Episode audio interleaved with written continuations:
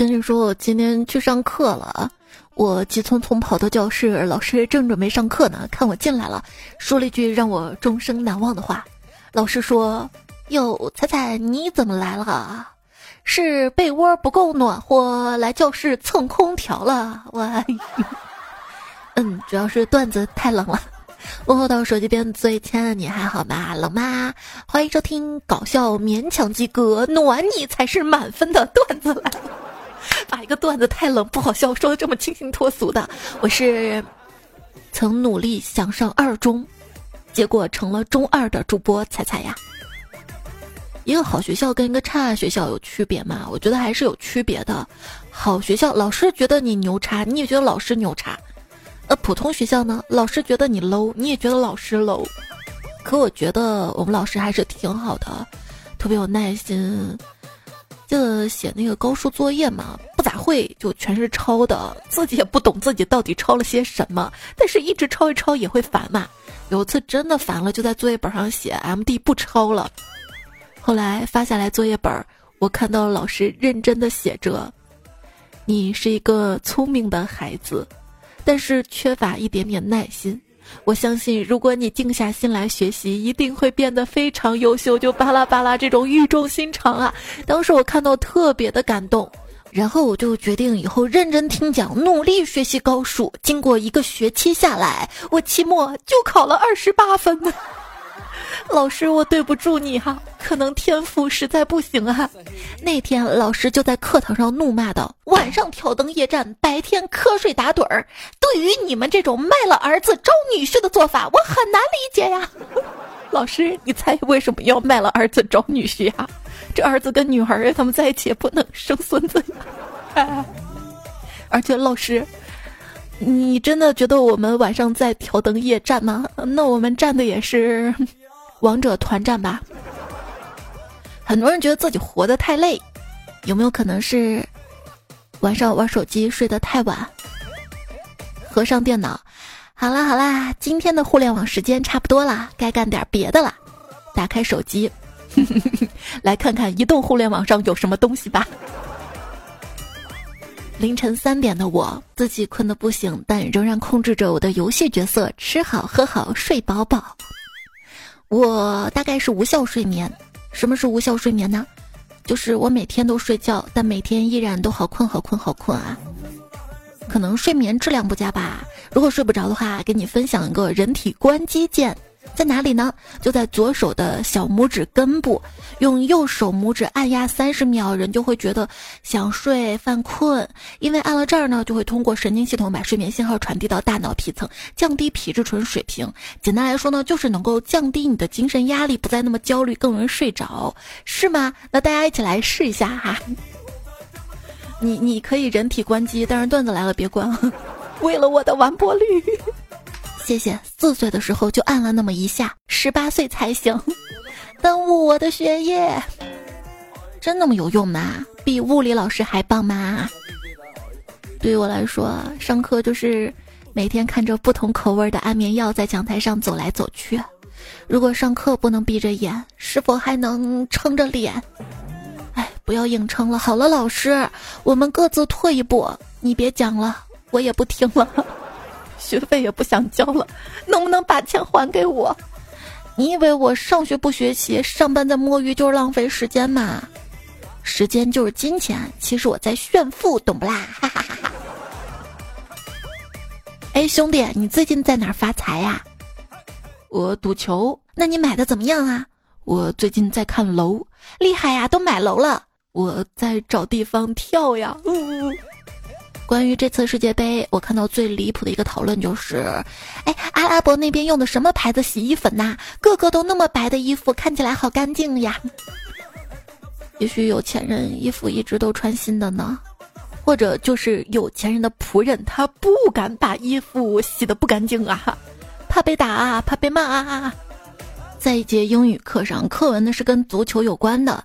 老师啊就讲，大家都知道，除了橄榄球，其他球都是圆的。就在这个时候，台下小明来了一句：“羽毛球不是圆的。”你也滚出去！那小明说的没错吗？为什么让小明滚出去嘛？还有什么？冰球也不是圆的，对不对？还有什么球不是圆的？如果不限制体育类的话，大家都可以在留言区说说看哈，什么球不是圆的？富婆快乐球，你自己变成球滚到操场上去。你们以为到了大学就轻松了吗？哼哼，轻松个屁！每天打十几个小时游戏，累得跟狗似的。对，听说有一些大学同学更辛苦，因为他们属于。大类招生，大一统一学习基础知识，然后在大一升大二的时候会有专业分流考试，这样大一就直接变高四了。而这样招生的学校双一流的比较多，被戏称为“双一流受难记”。哎，我想这样受难这样资格都没有，就是现在回过头来还是会后悔。你说，如果我当初把追剧啊、打游戏的精神跟时间都用来学习，那也许我就能睡眠充足。指望我学好吗？就有时候大人会说啊，如果你学习能像打游戏一样就好了，这完全是认知上的误区，因为你根本不知道我游戏打成了什么破样哈。你玩过最危险的游戏是什么？就是早上按掉闹钟铃之后，闭上眼睛再眯一下。嘿，玩游戏吗？我战绩再烂也不挂机，很有电竞精神，简称又菜又爱玩。教务处为了让大家能够安心学习，把教学楼的 WiFi 给关了。后来教务处又为了大家能来上课，把教学楼的 WiFi 打开了。有一天上课啊，同桌就在玩手机，正好就被教室外面巡视的班主任老师发现了。玻璃窗外的那一张脸。嗯，但这个老师特别好啊，他掏出自己的手机给他发了条短信：“你怎么不认真听课？”同桌疑惑的回复：“你是谁？”老师又发了一条：“你看窗外。”同桌看了一眼窗外，说：“多谢提醒，等会儿聊。我们班主任在窗外盯着呢。”都没有存老师手机号的们。那天我同桌上课玩手机，被老师发现之后，他马上就认错了。老师就问他：“那你说你以后要怎么改正啊？”同桌说：“我以后玩手机游戏的时候一定静音。”滚出去！办公室里，老师递给我十块钱，柔声说：“给手机加个套吧。”我攥着三年前买的诺基亚说：“老师，我的手机破，用不上。”老师叹了口气，把钱塞到我手里，拿着吧，咱班教室地板用得上哈。是不是砸下去声音还老大的？在堂枯燥的物理课上，我拿出手机偷偷玩赛车游戏，同桌看到也要玩，非要跟我抢手机，结果他抢走了。没曾想，他玩了十分钟就被老师发现了，我的手机就被没收了。这咋就被老师发现了呢？原因他玩的时候太入戏了，这身体啊会随着车子转弯的时候左右摆动，刹车或者加速的时候身体还会惯性的倾斜呀。特别是那个狰狞的面孔，好像自己真的撞车了一样。哇，你这还好。有次我跟我同桌玩赛车游戏，他玩着玩着就突然趴桌子上给嘣了。我说你咋了呀？就摇他嘛，咔把他摇醒了。我说你咋了？咋了？咋了？咋了？他说啊，我觉得我晕车。这是沉浸式游戏体验了哈。什么是真正的脾气好呢？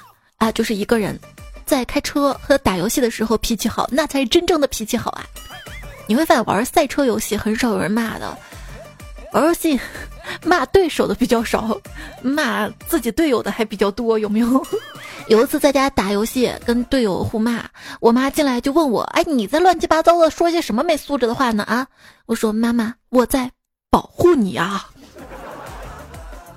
跟你说，他们骂我可以，不能骂你的。不要问我强不强，王者四年有爹娘。哎，还说呢，小时候啊，爸爸妈妈在我面前说完脏话，就转头告诉我这是英语。好好好，英语英语。可是直到现在，我永远忘不了小学英语老师的第一句话：“你们谁会说英语呀？”哇！心中无男人，王者自然神。Timmy 第一步拉黑意中人。对对对对对，别让他打扰我玩游戏。我到 Team 里面，我再找一个去玩。在这里做一个调查，耽误不了大家几分钟，就统计一下大家身边打游戏最强的男孩子微信号，留言区发给我哈。要被喜马屏蔽的吧？爸妈电话其实我很少屏蔽，只是他们打过来，我会过几秒钟再接，不为别的，就怕他们知道我是时刻捧着手机呀。游戏刚准备开始的我。玩游戏嘛，最重要的是开心，没事儿，阵容问题不大，玩自己会的就行，稳住心态，别崩就行，稳一点，别浪就行。游戏开局十分钟之后，来来，李白，对面还要野，继续打，要不抓紧回去养着呀。鲁班，你出个复活甲，出个金身，出个名刀，再出个太乙真人跟着你，要躲水晶里别出来，这样兰陵王就切不到你。追呀，继续追呀，追到水晶上面呀！啊，葫芦娃救爷呀！啊，一个个上的嘛！啊，你们会不会走位啊？啊，河道那只螃蟹走位都比你们好，卡什么呀？能不能换个理由？我都听腻了，求你了，别送了好吗？哎，没吃过肉吗？全追着一个肉的，伏了龙也不拿，线不请，关羽跑到野区哪喂草呀？一群玩个什么呀？投了投了疼！玩游戏需要的是自信，我没有牛叉的技术，但是我有装叉的态度，我可以一步步变强。我们加油！就是之前怎么说的？如果你打游戏只是输了一把，那就证明是队友不行；如果呢你把把都输哈，那就证明是你队友把把都不行。你说都是一个队的队友，你怎么能说我们不行呢？我跟你说，我们可持久了。我们就今天早上的时候嘛，水晶快要推掉的时候，我方妲己突然说：“啊，我男朋友想，嗯，要挂机了，而且麦还没有关。”我们就特别行，硬着头皮守了半个多小时呢，因为听到想听的。问你啊，峡谷里面谁的信用最好？那肯定是百里守约。你听这个名字就好守约的。谁最不怕冷？娜可露露呀。我就不一样，我是娜可严实了。当然，我也不是啥时候都冷，有时候稍微动一下吧，就浑身燥热。不是你想的那个。就感觉我是一台老旧的、配置低下的电子设备，稍微运转一会儿，无论是写稿子啊、打游戏啊，还是锻炼身体啊，就主板滚烫，风扇大作，不得不赶紧停下来冷却一下，要不然就死机了。就是需要一段什么都不做、纯纯浪费掉的时间，非常需要了。这个时间也不算浪费，因为这个时间是让人开心的，就不算。玩物不丧志。生活没乐趣才丧志，对我觉得毁掉一个人的绝对不是玩乐，而是不会思考。我就经常思考，经常寻思，那个等一下怎么骂回去。谨记啊，自己才是游戏的主角，禁止在 NPC 身上浪费太多的时间，禁止影响玩家自身的情绪。祝各位玩家顺利完成自己的主线，游戏愉快。好家伙，如果说这个世界是一个大型的游戏，而我只是其中一个虚拟的角色，那我只想说，是哪位大哥玩的我啊？能不能氪点金啊？求求了！哎，你看你的角色过这么惨，你不着急吗？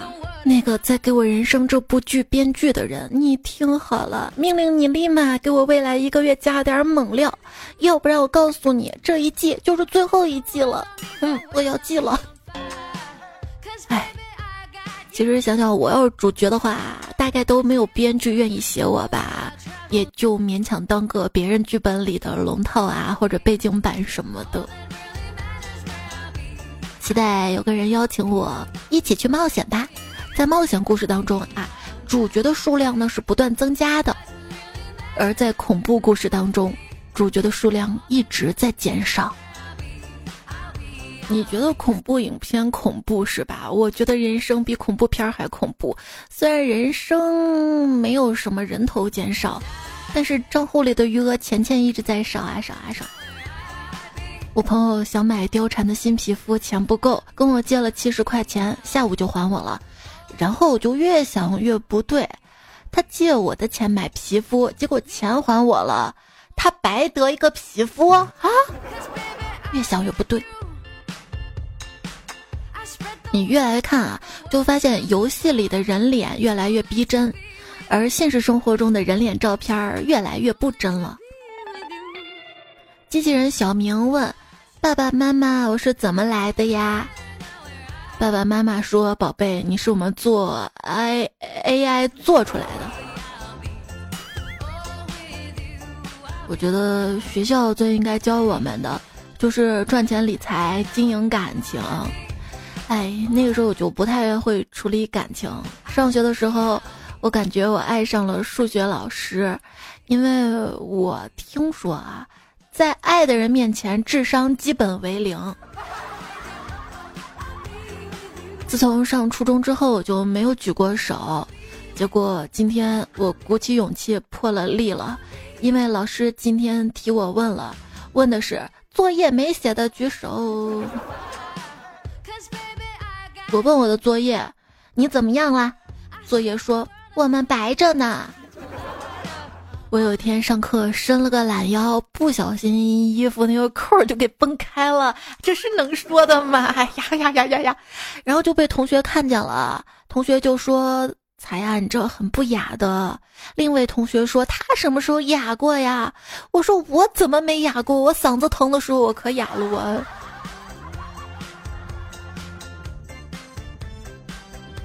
前排的学霸说：“将来我要娶一个素数女子。”他有三那样前凸后翘的身材，勾起我的欲望。在外面，他要像二一样最小最柔弱，时刻依偎着我；在家里，他又像七一样锋利霸道，把我狠狠踩在高跟鞋下。够了，够了，够了！你们把函数导出来，又微回去，再寄过去，又订回来，你们考虑过函数的感觉吗？坐火车的时候，旁边坐了一个妹子，上来以后拿出两本会计考试的教材跟习题放腿上。我好家伙，这坐车这个时间也不耽误啊，顿时肃然起敬。但是我又发现我是不是起劲儿早了？只见她又拿出手机开始刷，刷到站就收起书下车了，也没翻开过。这难道是种仪式？也许书中的内容通过手机信号，再通过你看手机能传到大脑里呢。我演过最完美的戏，就是上课装作听得懂的样子。是啊，你知道美剧没有字幕什么概念吗？嗯，就是我上课的状态。只要我们班不再进新同学，我就敢保证我的成绩排名不会继续下跌。你为什么成为不了学霸？别人让你熬夜玩手机，赶紧睡，你说这才是我的生物钟。别人让你熬夜赶下作业跟论文，你说身体比成绩更重要，都没错呢嘛。不能堕落啊！我们初三的时候有个同学，白天上课睡觉，晚上就去网吧通宵上网，早上原封不动的把书包背回来。有人就趁他不注意，把他书包里的书换成了一块板砖，他也没发现，就这样天天背着砖上学。直到有一天他迟到了，老师让他拿出语文书背课文，只见他在众目睽睽之下掏出了一块砖，吓得老师连退两步，说：“你你你要干什么？” 语调不对，如果被侵犯，但是你你你要干什么？老师应该是你要你要干什么？哦，我我我老师我我我想上厕所，能不能去上厕所呀？哎呀呀呀！看你都这样了，说话都打颤了，那你去吧。但是我可没说我要去哪里的厕所，所以我现在要回家上。新技能 get。高二的时候，我们班后面几乎天天缺人，而且都是那几个人。一天，老师就发火了，说一定要严惩不贷。突然，老师手机就响了，拿出一看，直接扔到讲桌上。谁把信息发我手机上了？还老班发火了？你们快回来！谢谢你好心同学啊。同桌跟我说：“彩彩，你看夕阳西下，好美啊。”我说你想表达啥呀？哎，咋 TM 还不放学？影响你看风景了是不？我们班以前有个女生啊，她家离学校特别近。有天晚自习来晚了，众目睽睽之下，缓缓地走进教室。班主任看到这儿，气愤地指着窗外跟她说：“在这里就能看见你家，你还来晚。”她淡定地说：“那在这儿还能看到月亮呢。”老师问：“你认为家里的电跟天上的闪电有什么区别？”小明说：“家里的电要交电费，天上闪电不用交电费。”你滚出去！满课不可怕，可怕的是满课时手机却没有满电。对呀，手机充满电要拍老师上课的课件的嘛。跟你说，大部分 拍照回去的课件，就跟你收藏那些减肥视频一样，回来都是没有打开过的。上课瞌睡王，下课干饭王，白天奶茶王，晚上孤寡王。上学苦，上学累，上学就想打瞌睡；上学烦，上学难，上学就想出去玩。远看学校像天堂，近看学校像银行，到了学校像牢房，那还不如回家去放羊咩。七八个头仰天，两三个张嘴留闲，教室里做梦过新年，听取鼾声一片。依然收听到节目是段子来了，节目在喜马拉雅 APP 上更新。也希望听到这里的小伙伴可以动手订阅关注我一下，专辑评分页面给我五颗星的好评鼓励，同时点赞、月票加留言，特别特别需要你的互动。看到了。锦衣卫古教，他留的是小时候，作业是张薄薄的白纸，我在这儿写，朋友在外面。长大后，作业是一堆厚厚的习题，我在这儿写，老师在里面。后来呀，作业是一沓矮矮的试卷，我在苦写，考试在后面。而现在，作业是本沉沉的论文，我在这儿写，毕业在前面。我记得以前上语文课啊，讲到乡愁嘛，老师叫一位朗读能力好同学朗读，前面超级正常，直到他读“乡愁，是一座矮矮的坟墓，我在里面，母亲在外面”，瞬间惊悚现场了。微风徐徐说。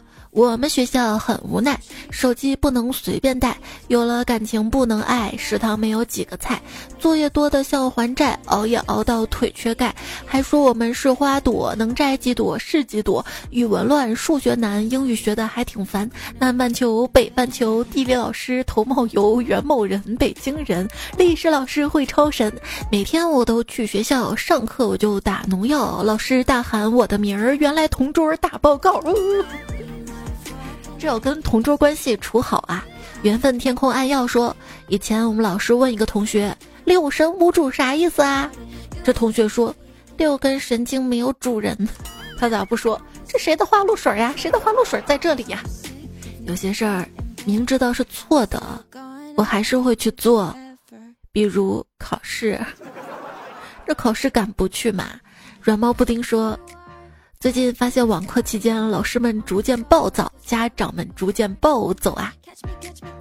北泽戴坤说，考试时间被提前了十天，实在复习不过来啊！十几天考九门，真的不想挂科啊。对我这边看新闻，有些学校都已经放寒假了，那放寒假前应该会考试吧？你们那儿什么时候考试呢？告诉一下我几号考试，我在那附近可以出一期关于考试的段子来了，好不好？匿名的宝贝说，班上有个孩子生物钟达到了神奇的地步，无论哪节课，一上课就睡觉，一下课就出去疯玩，典型的上课风都得吹倒，下课狗都追不到。我就奇怪的是，他怎么能想睡着就睡着，想清醒就清醒？我要有这样的睡眠该多好啊！就是想想啊，当时教室那么吵，我都能睡着。现在晚上了，卧室这么安静，反而睡不着了。每次睡觉还得戴上眼罩，一点光、一点声音都会影响我的睡眠。一躺到枕头上，满脑子都是：哎，该如何把全家喂饱？下个月如何交社保？往后日子如何是好？只剩一个谁来养老？看到昵称胡图图是个程序员啊，他在连续几期节目留言跟我说：“彩彩，你社保谁给你缴的？你没看到我给你回复吗？”用胖虎的话，他是这么说的：“你都要饿死了，自然只会想下顿怎么解决。至于三十年后。”你不一定能活到那个时候。更何况当时说只生一个好，某某给你养老啊，执行了吗？嗯。剩下泡沫说，人都是会变的。比如我曾经一心想致富，现在不一样了，现在只想脱贫。飞鱼说，看来我们穷人挺幸福的，遇到问题用钱就可以解决，而有钱人就傻了呀，哈哈。有些问题都是钱解决不了的呀，对于他们来说，伤痕就好说，百分之九十九的事情可以用钱解决，剩下百分之一需要更多更多更多更多更多的钱。那应该是权利吧哈！你听节目有任何想要说的话，都可以在留言区留下来啊。我们继续来读大家的留言。苏菲亚猜想说：猜猜，去年年底入了股市，今年春天疫情，生活很难过。没想到股票翻倍，涨了五万多。对于初生牛犊来说，多少飘啊！觉得自己是股神呐。后来几个月一顿乱操作，又都赔进去了。果然德不配财的部分，你都得还回去。这不巧了嘛？吃不胖的生菜也说股票自学成才，入局一万赢了一万，觉得自己有天赋，结果亏了倒贴六万，没有闲钱，大家别碰啊！对我还看到留言就有彩票说，仔仔，每次你一说股票，我就觉得这就是个风向标。你说涨，那它一定会跌；你说跌的时候，它会涨。那这么多留言都说自己亏了，难道要涨了吗？在这里。给还没有出生的朋友避个雷，千万不要活！我活了二十几年，没有一天不后悔的，太扯了。如果还没有出生，听我的快跑！他们跟你说什么活着能吃到好吃的，碰到可爱的人，那都是他们不小心活了有点后悔，找的安慰自己的借口。其实就像某宝促销广告一样，看起来是优惠，实际上还是要你花钱，而且根本不值。听我的，不活立省百分百！给还有机会的朋友们避雷，已经活了的不要看。哎，现在精神状态。客情我的说，现在电子支付出门都不带钱了，那就没有捡钱的乐趣，但是有抢红包的乐趣呀。小梁说：“哎，躺又躺不平，卷又卷不起的 V 字支撑最难受了。”还说，如果喜剧的内核是悲剧，那么我荣幸的拥有了双核处理器，噔噔噔噔噔，是吧？邵明山说：“我是讨债型人格。”不都说嘛，儿子是讨债鬼，就是你向你爸妈讨债是吧？林听彩说，讨好型人格吗？我觉得我是回避型人格。你在回避什么？这就是你不给我点赞的原因吗？降龙哥哥心理咨询师，对我觉得有心理问题，应该找他。他说自卑就是自我 PUA，而且是自己心里那个父母对自己心里小孩的 PUA。还说父母把自己的痛苦强加给孩子，自己就能舒服点。其实啊，大家都想把自己的痛苦强加给别人，只不过父母做起来比较方便，就看着孩子弱小就好欺负是吧？今天还看到一个图，上图是孩子年轻的时候觉得日子太苦了，内心痛苦不想活了，父母就说你一定要活下去呀，要怎么怎么怎么样。下图就是父母老了，身体也不能动了，身上长褥疮了，孩子也说你那么坚持活下去啊。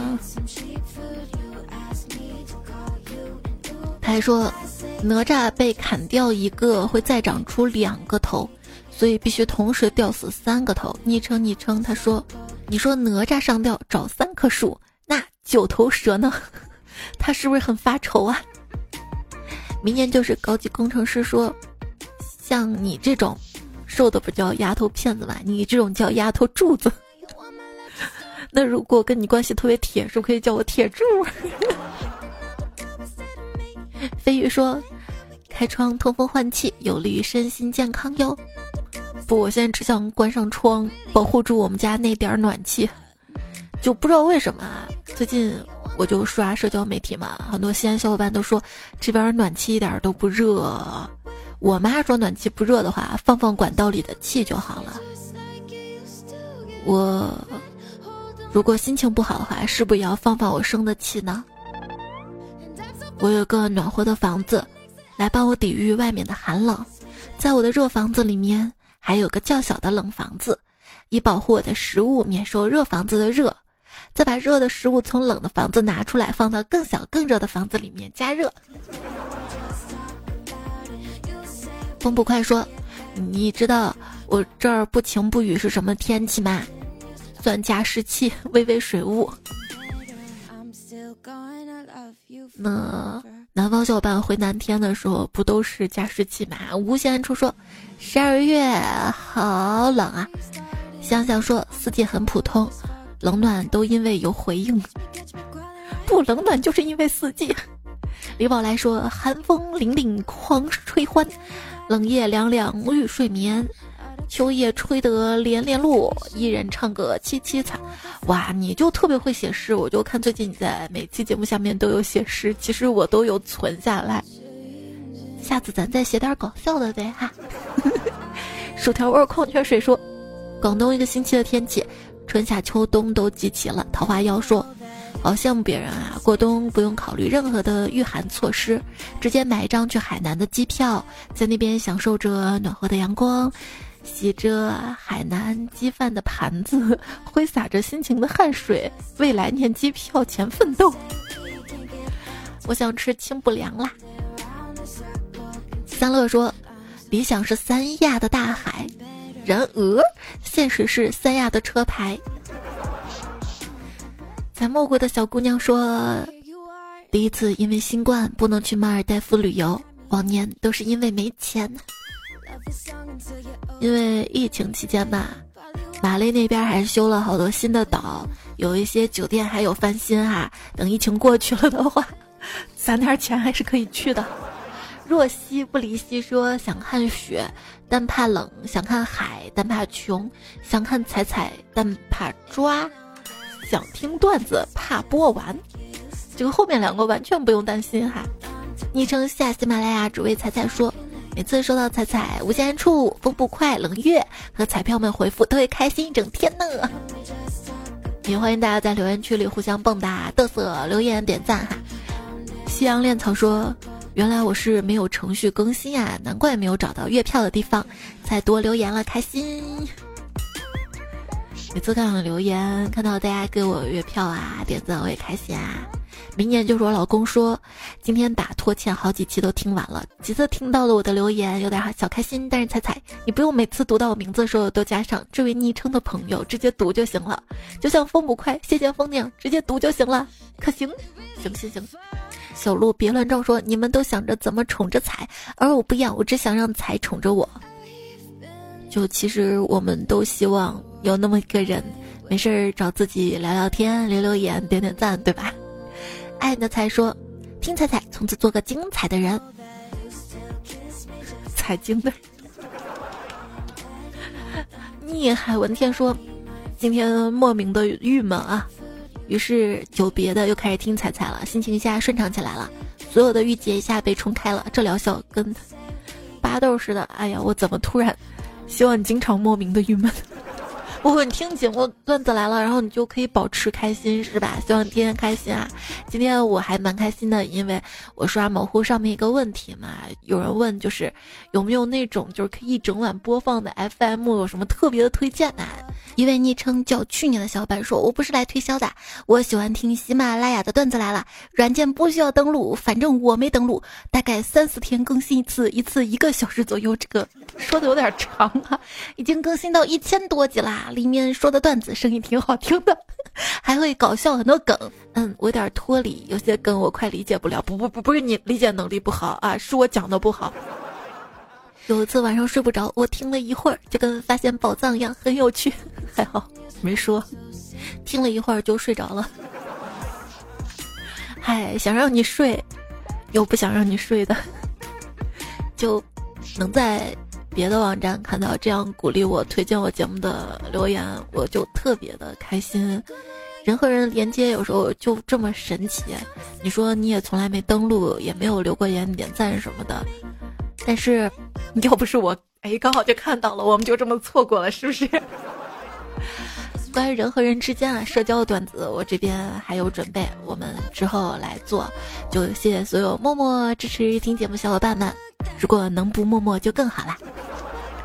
一枚彩票票根说，在评论区就像一个千人的朋友圈，不怕没人互动的。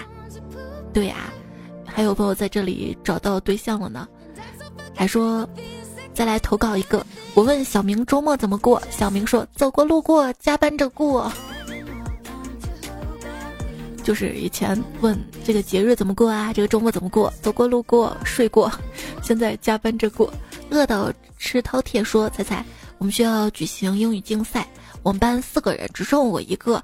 今天下午老师说我一颗独苗也 out 了，我坚持到了半决赛，没到决赛有些遗憾。没事儿的，人生不就是一次遗憾又一次遗憾再次遗憾这么憾过来的吗？”其实这都不算遗憾，已经很棒了。毕竟都进半决赛了，有多少人能进半决赛、决赛吗？你知道我以前上学的时候也是参加过很多比赛，尤其是主持人比赛，我很喜欢主持人嘛，所以逮着机会我就参加。每次我的目标都是冲着第一、第二去的，结果往往第二轮都进不去。就被淘汰了，特别的难过，不甘心，就心想：难道这样我就跟梦想失之交臂了吗？上天怎么对我这么不公平？我觉得我们水平差不多吗？凭啥？就因为这一道题把我刷下来了吗？我觉得我发挥挺好，就就就真的是那种不甘心的感觉。后来发现啊。其实人生在很多时候啊，机会是一方面，另一方面还是需要一些实力跟运气的。可能确实我的实力是不如别人的，这也是自己进步的一个动力嘛。实力呢，还是要靠努力。不是有一万小时定律嘛？十年寒窗无人问，一举成名天下知。这大概就是古人对一万小时早有预见吧。这古代啊，十年熬出了头，现在十年。职场生涯要到头了，就其实也会焦虑，会不甘心嘛？凭啥呀？为什么？但也许换个赛道你会更好。也许这个事情突然让自己清醒了，自己的实力确实不咋样。也许不能再在舒适圈这么躺着了，舒适圈都不欢迎我了。刚好在这里，橄榄鸡汤来自于甜粉限定，说这几年真的是太卷了，越发体会到当前的学历急速贬值的大环境下，拥有一技之长才是根本。真的不要被世俗的定义与外界的眼光所蒙蔽，你要去自己擅长的赛道上去找自己感兴趣、天赋的所在，然后持续的耕耘下去，拥有高度不可替代的核心竞争力，才是我们应该去努力的方向。话虽这么说，是这么轻巧，但是你知道最痛苦是什么吗？就是你恰巧有那么一点天赋，够你去觊觎天才们那片殿堂，但是却不够你进入。你在门前徘徊，隐隐约约看到殿堂内透出的光，却敲不开那扇门。